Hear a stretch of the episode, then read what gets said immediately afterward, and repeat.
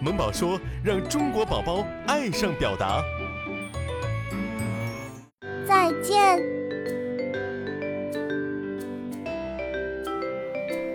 小皮，现在已经下课了，你怎么还在这里打瞌睡？难道刚才老师讲课的时候你一点都没听？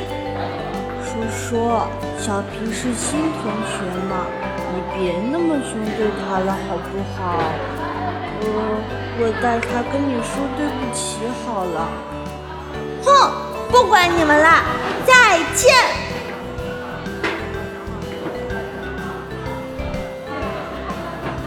小皮，上课睡觉确实是不对的行为哦。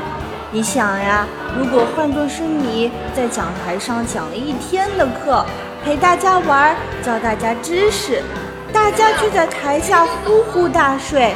你是不是会很难过呀？对呀，小皮，这是很不礼貌的行为呢。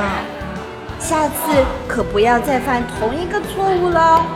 来吧，小皮，我们现在一起去跟老师说再见，做个懂礼貌的好孩孩子。老师再见。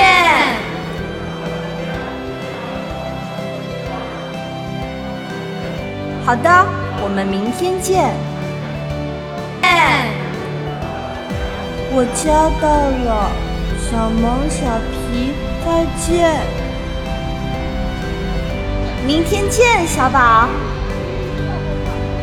你家人在这里吗？可怜的孩子，那你来我家先住一阵子吧，我来教你地球的语言。我到了小萌家里。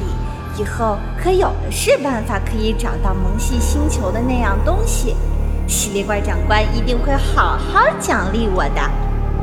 小皮已经到了，你在偷笑什么呢？